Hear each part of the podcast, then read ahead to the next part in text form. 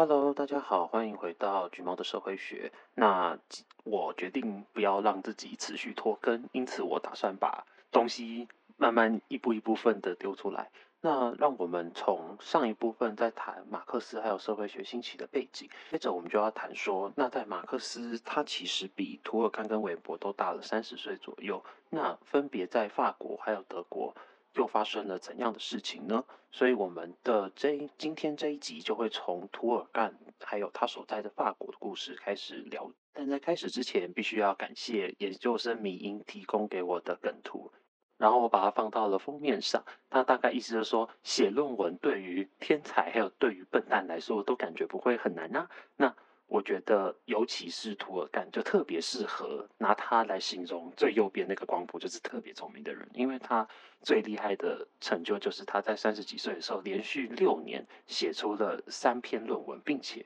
这三篇论文都是我们时到今日，如果念社会学的话，仍然绕不出去的三座大山。就是你可以想象说，你你接下来要在六年内写出三篇论文，并且这三篇论文到了一两百年后，还会有人来回头看你的论文到底是写了什么，甚至把你写的东西当做是一个经典，而且是连续三篇，这就知道他有多厉害，并且他所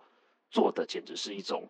高难度的动作吗？但让涂尔干变成这样子聪明的人以及努力的人之前，他所出生的那个环境其实是一个非常。怎么说？非常的风雨飘摇，还有朝不保夕的时代。那个时候正好是法国的第三共和。涂尔干出生在什么时代呢？哎，很不巧，就是他刚好出生在被俾斯麦揍扁扁，一八七零年普法战争被俾斯麦揍得惨兮兮的法国的那个时代。也就是说，那个时候德军直接高歌猛进的杀进那个巴黎，然后。在凡尔赛宫爽快的登基之后，又高歌离席。哦，这里的“歌”是割掉的“割”，因为他顺便把法国的两个省都割走了。所以呢，整个法国就在一个混乱不堪的秩序中。那法国的第三共和就作为一个很临时的政体。来勉强组织起来，所以可见的是，在那个里面是非常非常的混乱的。那怎么说混乱呢？其实里面主要有三种力量在互相冲突。那第一个是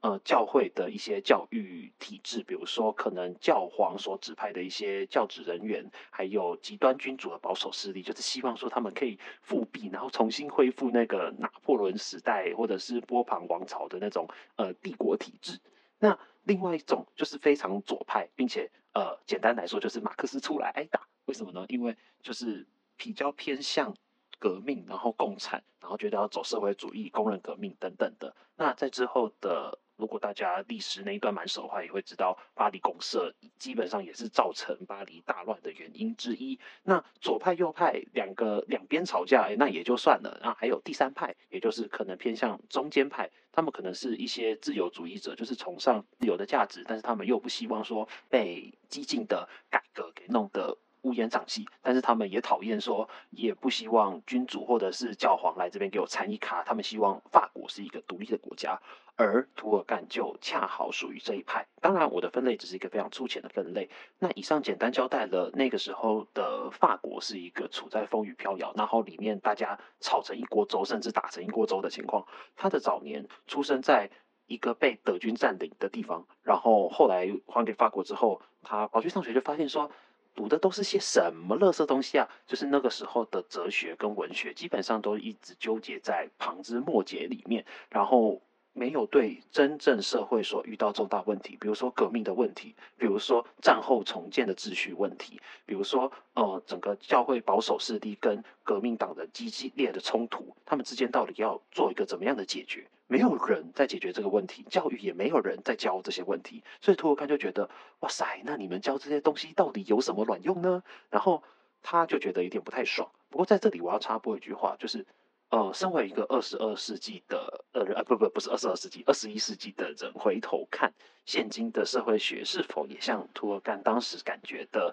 哲学跟文学一样，就是分裂成各种呃乱七八糟，也不能讲乱七八糟，分分裂成非常多的领域，然后纠结在旁枝末节里的呢？这个也许是大家可以去思考的。我自己也还没有一个太仔细的答案。那总而言之呢，他虽然很不爽，但是他还是有。呃完成学业。完成学业之后，他就直接跑去德国逛了一圈，然后诶，我有点忘记他有没有去英国逛了一圈。那总之他回来之后，他就确立了一件事情：哲学不是他爱的，文学也不是他爱的，他觉得他必须要走出一条他自己的路。接着就来到他的中年时期啊。他在中年简直可以说是一个无情的论文生产机器，一个典型的学术人才嘛。就是他在差不多三十几岁的时候，他就马上呃写出了《社会分工论》，也就是他的第一本博士论文。然后隔两年后，马上写出了方法论著作，也就是《社会学方法规则》。然后再两年后，他又写出了《自杀论》。就站在我们这种呃普通人的角度来看，都会觉得哦，这个人真的很鬼哎，就是他怎么有办法写出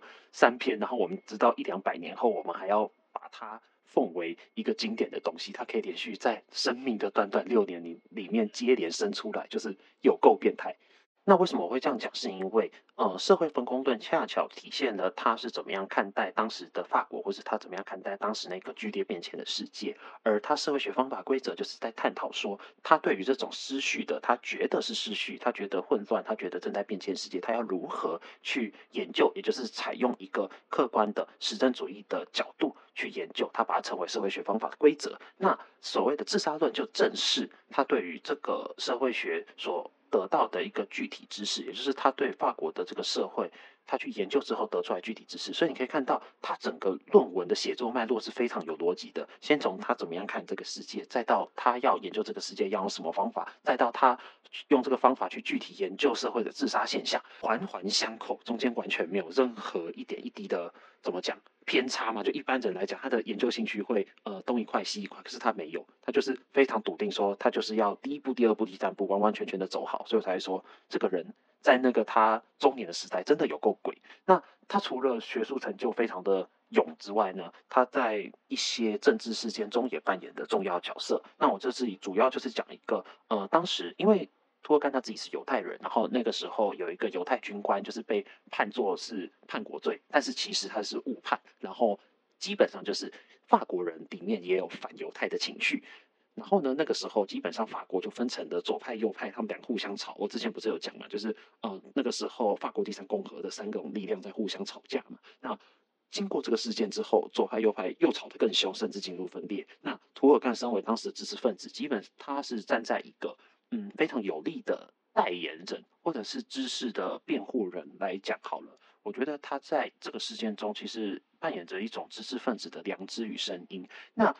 由此也可以引领出。他其实对于法国的贡献是非常大的，因为他不止在政治事件发生的时候，他作为一个知识分子，有他自己的良知出来为他讲话，同时他也聚集了一帮认同他社会学研究观点的人。然后呢，这些人呢，我们我们后面会讲他成立了一个社会学年鉴，然后这些社会学年鉴就是会定期发表社会学刊物。那认同他这些人后来就进入了法国的各个教育机构，借此去影响法国的下一代人。所以其实。涂尔干中年的时候，真的是做了非常多的事情。那这里可能会有人疑惑说：“诶，那你为什么说这这些认同涂尔干的人，就突然莫名其妙可以进入那些法国的教育机构呢？”那就要感谢说之前的那个军官事件，还有在更之前说左右派但他们在吵架嘛。后来呃右派赢了，他们就决定说要把那些教育人员，我们刚刚有讲嘛，以前的法国教育人员都是教皇派下来的牧师啊，什么阿萨布鲁的那种宗教神职人员，然后呢，法国人就把他们踹出。去通通 kick out，但是这样就产生一个问题，就是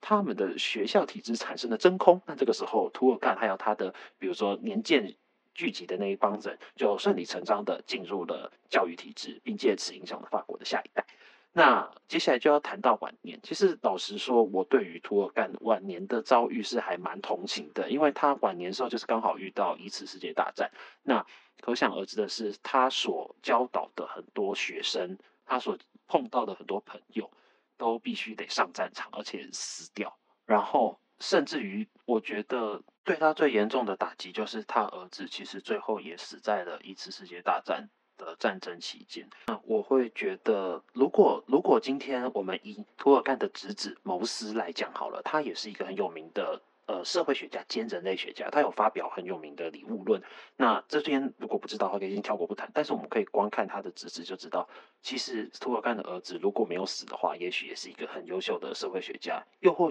又或者这么说，其实 maybe 涂尔干他其实毕生的心血，加上他儿子当时的呃成就，或许都寄托在，让他这个老年人嘛，把这个希望寄托在他的儿子身上。可是他的儿子就这样子比涂尔干自己还要早的去世了。就我我自己其实读到的时候，会觉得有一点为涂尔干感到悲伤嘛。时间也差不多了，我就下一个短短的结语。也就是说，涂尔干在那个风雨飘摇的时代中出生，他作为一个优秀而平凡的年轻人，通过他自己的努力。并且确定的他自己的志向。他原本以前是信仰犹太教的，可是他后来更加信仰，呃，不能说信仰，更加向往民主自由，还有他一直强调的道德。他希望在一个失去的法国里面能够重建的道德，这是他的中年。但我觉得他的晚年可能就是一个，我真的觉得他是充满了遗憾与悲伤吧。就是如果如果是我啦，我是涂尔干的话，我看到我自己的儿子，还有我自己的学生，这么多的上战场，而且这么多的人死掉。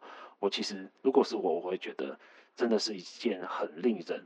难过而且撑不下去的事情。所以，涂尔干其实最后他自己也真的撑不下去。他在一战还没有打完的前一年，他也就过世了。那么，我之所以要花十几分钟来铺陈涂尔干一生，就是为了要点出，呃，涂尔干他的中心思想的三个关键字。那第一个关键字就是他的社会分工，第二个关键字就是实证主义，第三个关键字就是他的道德。这三个东西分别对应着他的看世界的方法，就是他的哲学观；还有他研究东西的方法，也就是他如何去研究社会；还有他最后提出来的解放，也是说他觉得这个社会必须需要靠什么东西来重建，也就是他所主张的道德。他觉得道德可以帮助重建这个社会。那至于他的理论，我们就放到下一集再讲。